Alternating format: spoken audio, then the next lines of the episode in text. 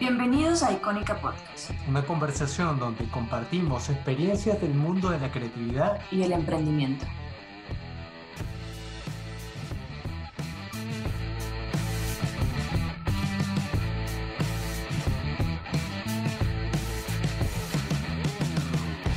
Disculpa la tardanza, estaba haciendo mi caridad del día. es, ¿Cuál es tu caridad del día? ¿Hacer la comida? no, esa es mi caridad de todos los días. Ok.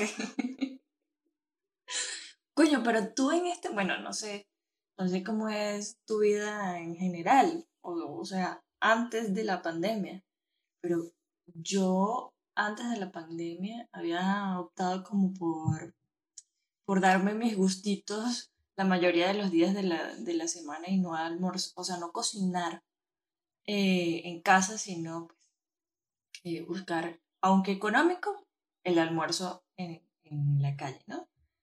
Este, y ya ahorita, ya tengo cuatro meses, vamos para cuatro meses, ¿no? Eh, y no sé, no sé, se siente como seis meses, se como, como un año. No, esta, esta vaina está insoportable ya, de verdad.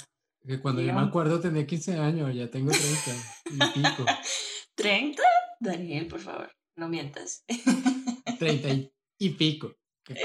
y pico. Okay, Pero un pico largo. Eh, un, pico a la, un pico a la mitad, ya te Largo a ti, ese es tu rollo. pues mira, entonces lo que quería decirte era, coño, ya estoy cansadísima de desayunar, almorzar y cenar mi comida. Y eso que he pedido en eventualmente domicilios y demás, pero yo estoy estoy un poquito, un poquito como psicoseada con el tema. Me parece que pedir domicilios es, es exponerte casi lo mismo que si tú fueras al, lugar, ¿no?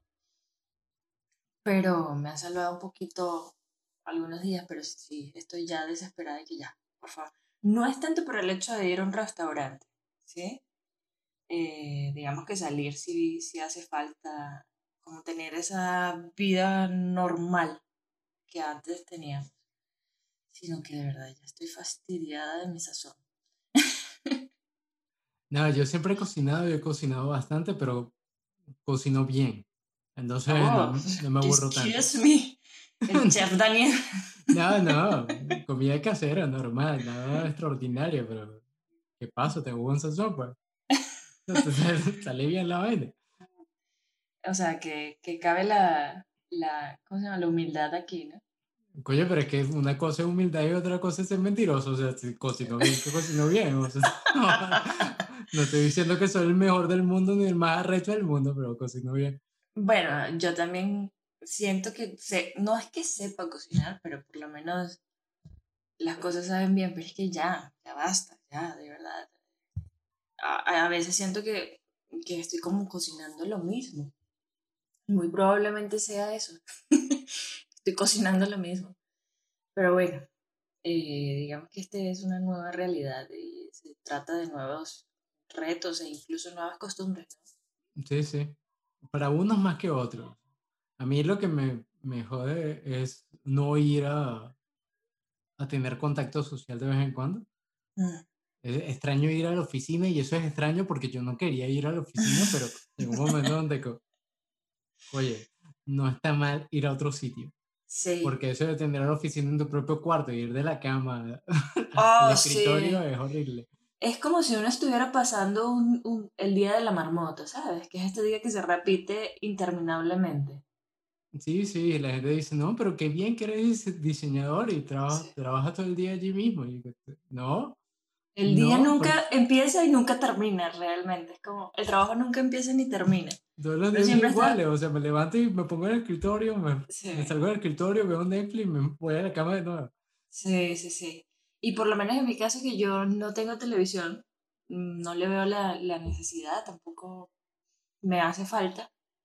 Entonces, lo que quiera ver, o sea, como que mi único centro de entretenimiento, de trabajo, de descanso, de eh, casi que un, incluso el comedor es el escritorio, ¿sabes? Y el computador. Es como que nunca salgo de esta área, mm, eh, bueno, desde que empezó la bendita pandemia, ¿no? Pero, pero sí, también me pasa igual. Quiero ir a la oficina. A mí no me molestaba ir a la oficina. De hecho, eh, yo había pasado como dos años largos de freelance y, aunque buscando constantemente entrar en, en, una agencia sin ningún, sin ninguna, sin ningún afán. Sí, porque pues el freelance uno tiene e, esa primera parte de, libertad, como, como le dice el nombre, y es súper interesante, ¿no? Uno crece de distintas formas eh, en lo profesional.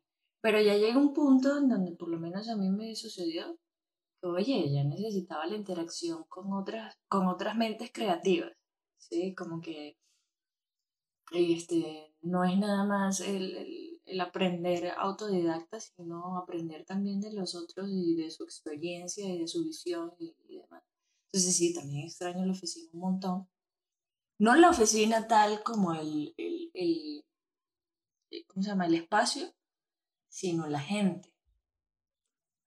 Y, y, y, la interacción con la gente, las conversaciones, aunque incluso no estemos hablando de un tema de trabajo o algún proyecto en específico, eh, siempre es bueno como despejar la mente con alguna charla tonta o, o amena, ¿no?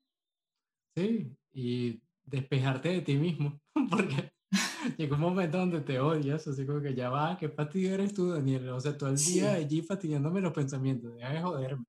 Sí, sí, sí, es, es como estar siempre con uno mismo, o sea, a mí no, nunca me ha, nunca me ha molestado, o sea, yo me caigo bien, ¿sí? Eventualmente hay algunos detallitos que yo digo, uy, tú eres así, pero en líneas generales me caigo bien, pero ya llega un momento en que, oye, necesito que otra persona este, hable conmigo.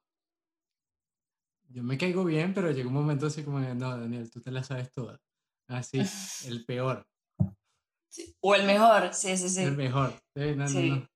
No, yo Voy a buscar a alguien que, que no sé que la crea tanto. Y yo digo, bueno, pero es que yo no me la creo tanto, pero, pero si tengo razón en esto, te lo estoy diciendo. Entonces, ¿Tú sabes qué pasa? a volverte loco hablando contigo mismo. Sí, yo creo que también sucede y sin ánimos de ofender, no es que no es que te creas el mejor o que seas el mejor, sino que uno se convence de que, bueno, prácticamente lo único que puedo hacer, ¿sí? O sea, yo entiendo que uno busca referencias, digamos, para resolver algún tipo de proyecto, este, uno busca la referencia y hace la investigación de vida, pero, pero al final el criterio que tú te desarrollas que alguien no te lo rebate termina por, por convencerte de que esa es la única salida y realmente no es así. Y que eso es lo que, eso es lo que yo extraño de, de la interacción dentro de, de, la agencia, de la oficina. Porque te das cuenta de que hay otras soluciones que son soluciones muy buenas o al menos son, pueden ser incluso las más acertadas en, en los distintos proyectos. Mientras que uno trabajando solo, eh, es lo que te digo, uno como que se cierra, ¿no? Se cierra la posibilidad de otras cosas que también son buenas y que también son interesantes. No, no ves más allá y siempre es bueno tener otro punto de vista para ponerle especies a la cosa. Exacto. Estás haciendo tu caldo y entonces fino cuando alguien más te dice, ah, mira, yo le pongo pimienta y le pongo pimentón, y, pero es un helado, ¿qué te crees? Y luego de repente lo pruebas y dices, pero, pero hazlo. Sí, sí, exacto. sí, pues ah, yo creo que a mí, o, o, no sé si también te ha pasado, cuando llega alguien y, le, y, te dice, digamos, tú estás súper inspirado en, lo que sea que estés haciendo, y, y, tú, bueno, con tu visión, y tú lo estás defendiendo en la práctica, en la ejecución, pues, y llega alguien y te dice, uy, pero ¿no te parece que se ve mejor de tal forma? Y uno por dentro es como, no, puede ser, claro, la amabilidad también dentro del, del, ambiente laboral, uno termina por decir, ah, déjame lo pruebo a ver qué tal, y uno lo prueba ya, ya es como, mierda, sí, es verdad, se ve mucho mejor. Y por dentro te remuerde algo como, como el ego, como, ¿por qué no lo vi yo? ¿Por qué no lo pensé antes? Y eso se cura muchísimo con la experiencia, con la experiencia trabajando con, en equipo, porque eso a mí lo que me ha gustado de trabajar en agencias es justamente eso, que tú no tienes la, la verdad absoluta. Y, y, cuando te pasa a ti, también le pasa al que tienes al lado y a, y a todos los miembros del equipo, que mejoran tu, tu idea, ¿no? Hay veces que no, hay veces que, que, no sucede, pero la mayoría de veces sí. Y, y, y lo que me fascina es el mundo de posibilidades que hay. Yo creo que trabajar en equipo y trabajar de manera social es algo brutal. O sea, te explota la mente porque simplemente vas explorando todas las posibilidades y ves cosas que nunca has visto. Yo, por ejemplo, cuando trabajé con un equipo, que en eso estuviste tú, estuvo Eberto, fue genial, porque yo siempre fui bastante solitario y freelance, trabajando por mi cuenta, incluso trabajando en otro sitio, los proyectos eran solitarios, y en ese momento que estoy en, en mi pequeño estudio donde tengo cierta flexibilidad, entonces me busco buenos profesionales para compartir. En un principio es un choque porque tú dices, perro, yo quiero hacer las cosas a mi manera, pero luego ves que el resultado mejora muchísimo intercambiando con, con el resto.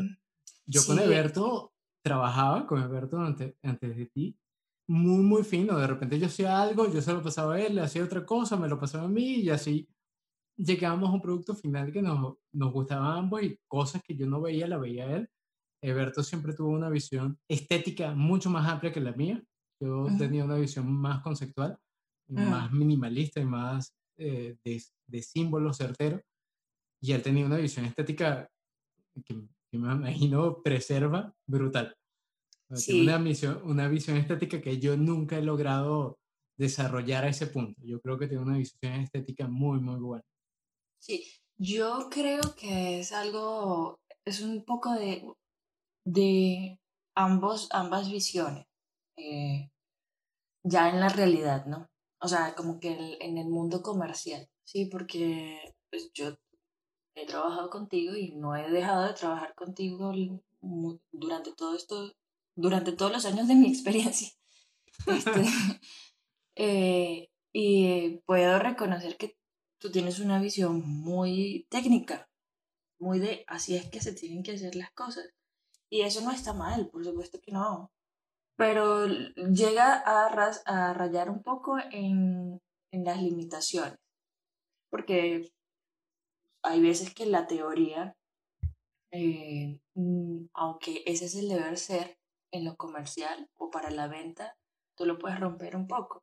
Digamos, en lo popular, ¿no? En el gusto del cliente final ah, pues este, este amarillo sobre el fondo blanco no debería ser porque no se ve. Bueno, pero al final la gente lo está comprando y, y es por ese amarillo sobre el blanco, aunque no se vea.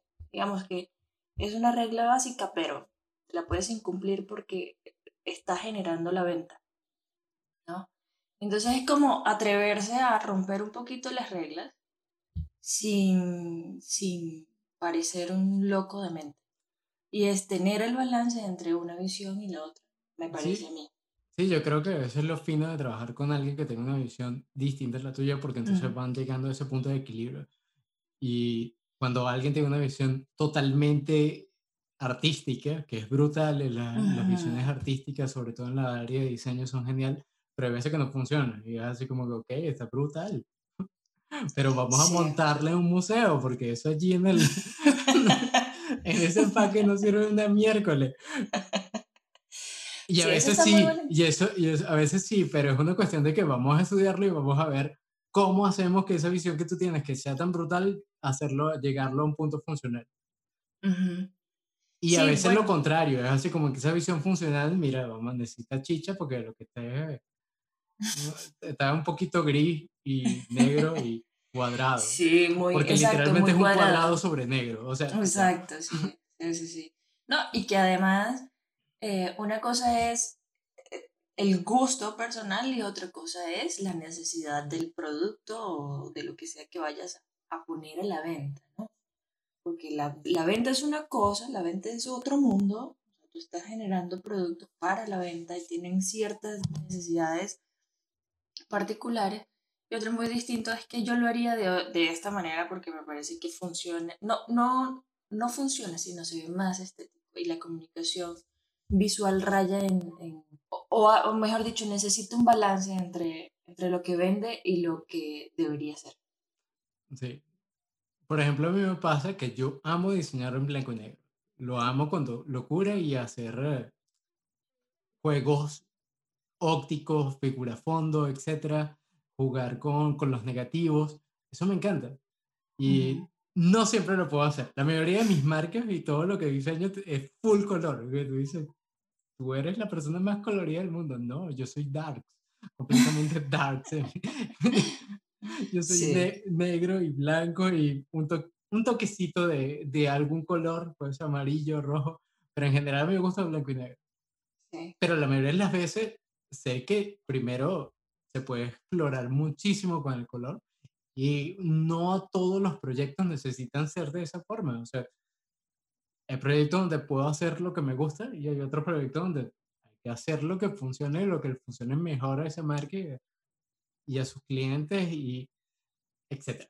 Sobre todo al cliente final, que es esta persona que va a comprar el producto. Porque hay veces, hay veces no, no pasa tanto cuando uno está desarrollando, digamos, la imagen de una marca. No pasa tanto. ¿no? Que uno tiene que pensar en el cliente que la va a consumir. Este, pero cuando estás haciendo eh, empaques, cuando estás haciendo publicidad, cuando estás haciendo eh, puntas de anclas, o sea, eh, comunicación de, del producto dentro de un supermercado, etc. Ahí tú tienes que pensar en lo, no en tu cliente, no el que, digamos, está haciendo la inversión, sino quién va a comprar el producto. Y ahí es que es otro, otro lenguaje completamente distinto. Ahí es entender otras necesidades. ¿sí? Y, y ese, eh, ese es un lenguaje comercial diferente al gusto que por lo general el diseñador, pues el, el que ejecuta el concepto, tiene. Sabes que tú puedes ser muy dark, pero al final un producto se tiene que ver pues tan pintoresco como sea necesario. Sí, que al final uno diseña menos, menos para uno que para cualquier otra persona. Uno que diseña nunca para el diseña cliente para y el cliente del cliente. Y uno de último, punto. Que uno no diseña para uno. Cuando uno diseña, cuando tú has diseñado algo para ti, yo nunca. Por supuesto que eh, lo que uno realiza tiene como la, la firma, de algún sí, modo. algo tuyo. Pero yo nunca diseño para mí. O sea, nunca y ese es el principal error de los diseñadores nobles y que todos hemos pasado por allí porque comenzamos diseñando para, para nosotros mismos. Luego cuando ya comienzan los rechazos y comienzan esta interacción constante con el cliente, te das cuenta, mira, hay que cambiar algo porque realmente no, no estoy diseñando para nadie porque al final no te lo aceptan tampoco, no funciona. Y tienes que hacer un cambio allí y comenzar a diseñar para los que en verdad tienes que diseñar para que cumpla un objetivo, cumpla su función, para que satisfaga al cliente y sus clientes. Pero, pero a ti te han rechazado muchos diseños a lo largo de, tu carrera. El rechazo es constante. Bueno, de eso hablamos en, en, uno de los primeros episodios, ¿no? Sí, eh, creo que fue el anterior. No, no, fue como el segundo. Que nos llevamos muchos, ya van tres, pero tres y este es el cuarto, pero de eso hablamos. Bueno, pero, pero sí hablamos, sí. Eh, sí, de hecho recuerdo que, que, justamente tocamos el tema de que uno diseña para, para la persona, ¿no? Eh, para el cliente, el que está haciendo la inversión, pero, pero también diseña para quien va a comprar el producto en determinado momento. Yo agradecido de comenzar a, a, trabajar con ustedes dos, en trabajar en equipo, porque ustedes dos me enseñaron muchísimo, Eberto y tú. Trabajar en equipo es algo brutal. A nosotros fuimos la primera experiencia eh, de trabajo en equipo. En trabajo en equipo, ah, tomando en proyectos en conjunto, sí. O sea, porque siempre estuve trabajando en otros sitios, trabajando en otros departamentos, pero con tareas independientes. Entonces cada quien estaba haciendo lo suyo, pero haciendo proyectos en conjunto, esa fue mi primera vez. Mi primera vez fue con ustedes. Ay, qué bueno. Un aplauso por eso. Y no, y eso me cambió la vida porque realmente yo disfruto muchísimo trabajando en equipo y luego cuando he tenido que hacer trabajos completamente solo, siento esa necesidad de trabajar en equipo. Siento que los proyectos salen muchísimo mejor cuando los haces con alguien más cuando tienes un feedback, cuando puedes contrastar ideas, cuando puedes debatir, a pesar de que, por ejemplo, tú y yo a veces nos encontrá, encontráramos en puntos contrarios. Sí. Y nos levantáramos la voz hasta el punto que no nos hablábamos por cinco minutos y luego volvíamos. Pero eso también es parte de, la dinámica, ¿no? De, lo que pasa es que tenemos puntos distintos de ver las cosas, o sea, formas distintas de ver las cosas y además carácter eh, también, pues, distintas. ¿no? En mi experiencia, eh, yo cuando entré a trabajar con ustedes dos, eh, con Eberto por un corto periodo y contigo, bueno, casi dos años, ¿no? Estuvimos trabajando juntos. Este, fue mi primera experiencia en el, en el mundo creativo, ¿sí? De trabajo en equipo. O de trabajo con otras personas, porque yo había trabajado en otras cositas eh, antes en oficina y así, pero pues ese fue en el, en el mundo creativo y me enseñó muchísimo a, a, valorar la visión de otra persona y también a darle, darle valor a la mía, ¿no? Como a defender mi visión. No es nada más como, bueno, esto, esto lo hago eh, para mí o para el cliente o para quien sea, este, sino esto lo hago porque esto debe hacerse, hacerse de esta forma, ¿no?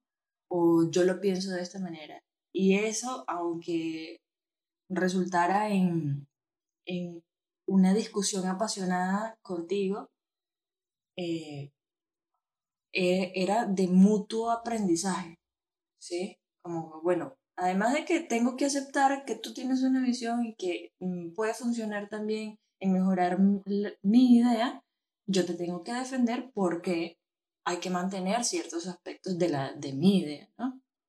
Y eso también es fundamental para, para incluso vender tus productos o tus servicios a lo largo de, todos los años que, que vienen ¿no? y de todas las experiencias. Yo soy fan del debate, bueno, tú lo sabes. Y en todas las áreas, en lo que sea, de, que, de cuál sea el tema, me gusta debatir. Pero es porque yo creo que si se hace un buen debate, todo el mundo gana. O sea, todos aprenden. Porque cada quien tiene un punto de vista y lo defiende. Y busca la mejor forma de defenderlo con fundamentos. Con cualquier cosa que lo acredite y que valide ese punto de vista que estás expresando. Y entonces es lo rico de los debates. Los debates hacen crecer a ambas personas y hace que la gente llegue a acuerdo. Hay veces que no, pero por lo general puedes llegar a un acuerdo y decir, bueno, ok, está bien. Me gusta esto que estás diciendo, me gusta el fundamento, me gusta cómo lo estás explicando y el por qué. Mm, de repente podemos hacer esto y esto para cubrir lo que ambos estamos solicitando. Bueno, pero ¿qué pasa cuando el debate es con tu jefe? Eso no te paró nunca. bueno, contigo, pero con, con otro jefe sí he tenido que decir, ok, ok, lo voy a hacer así. Y, y, y eso es parte de, de atajar tu, tu ego en algunos aspectos y de atajar tu, eh, no sé ni siquiera qué término ponerle, porque, porque pues a veces uno trabaja eh, creyendo que su idea es la única idea que funciona, ¿sí? Pero la de tu jefe también funciona porque tu jefe es tu jefe porque tiene experiencia, porque tiene más experiencia que tú, porque ese proyecto, aunque con otra marca, lo ha vendido en otras ocasiones, ¿sí? Como ha tenido esa, ese, ha pateado esa piedra un montón de veces y sabe que aunque rompa las reglas de cierta manera, vende, eso vende. Entonces, me ha tocado, eh, llega un punto en el, en el debate en el que yo digo, no voy a insistir más porque porque hay un flujo de trabajo que tengo que sacar y además de mi jefe, yo no puedo seguir discutiendo apasionadamente con, con esta persona, no porque le tenga miedo de, de, que me despida ni nada por el estilo, sino que al final hay una cierta jerarquía y, y, eso se debe respetar, ¿sí? Y esa experiencia, esa visión de esa persona tiene un valor. Entonces a mí se me ha tocado decir, yo creo que puede ser mejor así para dentro de mí, pero voy a hacerlo. como tú lo estás viendo, porque ya te ha funcionado de esa manera. Y eso también es un aprendizaje, no solamente en, como individuo, sino como profesional. Ahí a priorizar qué, qué es lo más importante. Sacar el trabajo, sacarlo tan, tan bueno como sea posible, pero rompiendo algunas reglas, o atrasarme y además generar un mal ambiente laboral, porque pues es que a nadie le, le, le cae bien que, que le, le, rebaten todas las ideas o, todas las decisiones. Bueno, ¿qué te puedo decir yo? Que también después de no sé cuántos años comencé a tener jefe también, de nuevo. y primero es un choque porque vienes de, de trabajar por tu cuenta tanto tiempo, de, de tener equipos, o sea, a ser parte del equipo nuevamente. O sea, de ser, de ser líder a ser liderado. Sí, en cierto punto, aunque tú sabes que mi forma de liderar tampoco fue nunca tan opresiva como pueden ser otros jefes. Sí puedo tener un punto de vista fuerte en ciertos aspectos, pero en general me gusta que la gente tenga libertad y, y te exprese sus puntos de vista. Yo creo que cuando hay un jefe opresivo, se corta mucha creatividad. Un, un, jefe, un buen jefe, tiene que incentivar los puntos de vista de los otros y las ideas de los otros y el debate, porque así crecen todos. Y no mm. castigar cuando alguien da su punto de vista e incluso cuando mete la pata. Mm. Porque si mete la pata, lo que tiene que hacer la otra persona es, oye, sí, aprendí de esto, no lo volveré a hacer, mejoraré pero tú tampoco puedes estar castigando cada metida de pata porque si no la gente no se atreve, no le da miedo de hacer algo nuevo. y si estás trabajando en, en, creatividad, o sea, tienes que incentivar que todo fluya, que la gente te diga su punto de vista, que, que haya debate. Pero ¿qué pasa cuando la metida de pata cuesta plata? De repente, sí hay que hablarlo, hay que hablarlo con el equipo, etcétera, pero hay que dejar claro que se permite nuevas ideas, que se permite crecimiento, que se permite que se hagan cosas. La mayoría de las veces las metidas de patas son más por descuido. Y eso sí hay que decir, hay que estar cuidadoso para que esas metidas de patas no vuelvan a ocurrir. Pero si es una metida de pata por intentar algo que en general seguramente pasó por ti, y tú dijiste, bueno, vamos a intentarlo, vamos a arriesgarnos, es un riesgo colectivo. Y ya es un, un riesgo del equipo. Sí, sí. No, yo nunca he tenido jefes que me, como que me coartan la, la creatividad, ni nada. Al contrario, siempre me he visto como, como en la libertad de ofrecer más incluso de lo que me piden, ¿no? O sea, dale, tú proponlo, o sea, digamos, ah, mira, tengo esta idea, me parece que por aquí funciona más, bueno, hazlo, muéstrame si funciona, lo hacemos de esa manera. Nunca me ha pasado como, eh, no, lo vas a hacer así, como yo digo. Eh, bueno, sí, Sí me ha pasado, pero más que todo es con el propio cliente, ¿no? Eh, en una agencia muy pequeñita, hace unos años trabajé y, era más que todo como una agencia de producción. Y entonces pasaba que no había un departamento de diseño per se en donde se generaban ideas y, y todo lo demás, sino más bien ejecutábamos lo que el cliente quisiera. Entonces, en esa experiencia sí es básicamente tener al cliente al lado eh, diciendo yo quiero esto, esta imagen con este color, con esto, y tú haces lo mejor que se pueda para que eso se vea bien, pero al final terminas diseñando lo que el cliente quiere. Eso también es una experiencia eh, y es bueno como tenerla, pero no quedarse enganchado allí porque al final te quema la, la creatividad, ¿no? Es muy fácil eh, sentar al cliente al lado que te vaya dictando al caletre todo lo que le gustaría ver y tú con tu conocimiento hacer que eso se vea lo mejor posible y ya, y eso se fue. Entonces eh, te saltas un montón de pasos de la producción de un producto, valga la redundancia, eh, y bueno, todo sale más rápido, sí, pero eso está bien, no lo creo, eso es quizás hasta tema de otro, de otro episodio. Sí, sí, sí. Eso es cuando ya te vuelves la mano ejecutora del cliente y simplemente estás aplicando tus conocimientos técnicos en hacer lo que ellos quieren. Yo creo que el trabajo de diseño, creatividad, mm, debe ser guiar al cliente. guiar al cliente con tu experiencia y tu conocimiento. Debes hacer un trabajo más de consultoría y de recomendación. Pero de alguna manera, haber, haber pasado por esas, esa silla de, de ejecutora me dio a entender o me permitió entender la visión de, de un cliente. ¿Sí? Sí, De una persona que no tiene, que no tiene conocimientos eh, teóricos del, del, área de la comunicación visual, pero tiene ideas. Y entonces valorar las ideas de la otra persona y convertirla en algo que funcione también está, está chévere. O sea, yo, yo no, no, no lo veo, ni me sentí mal por haber, haber sido la ejecutora de las ideas del cliente, sino al contrario, siento que eso me permitió eh, traducir mejor lo que el cliente, eh, pues posterior, posteriores clientes que tuve, eh, llegaban a mí o querían, ¿no?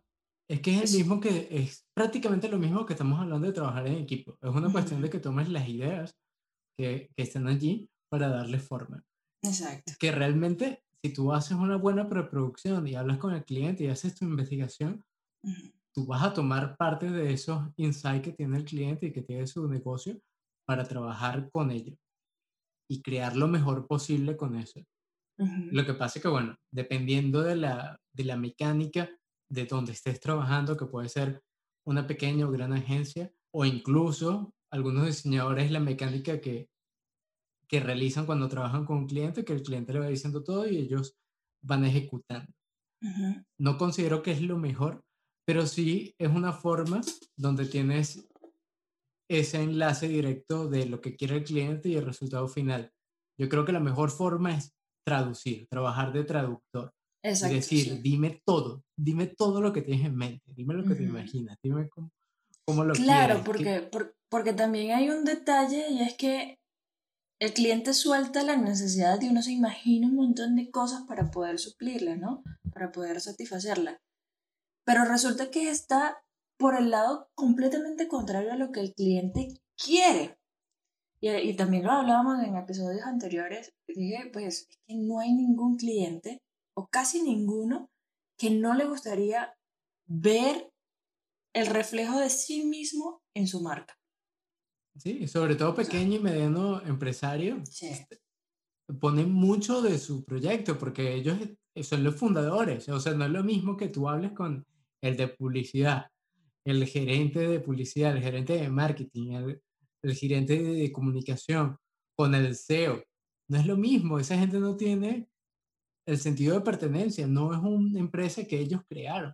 Pero cuando tú estás hablando con la pequeña y mediana empresa que es una empresa que viene de la nada, que están poniendo todo lo, todos sus ahorros de toda la vida. Sí, están poniendo todo, están poniendo el corazón, sus tripas, su cerebro, sus ganas, su vida en un proyecto, ya allí comienza el, el sentido de pertenencia. Y entonces ese sentido de pertenencia es, es el que le impide tomar ciertas decisiones, ciertas decisiones que parezcan demasiado controversiales o muy arriesgadas o que simplemente sean distintas a lo que ellos quieren o cómo ellos se reflejan en la empresa.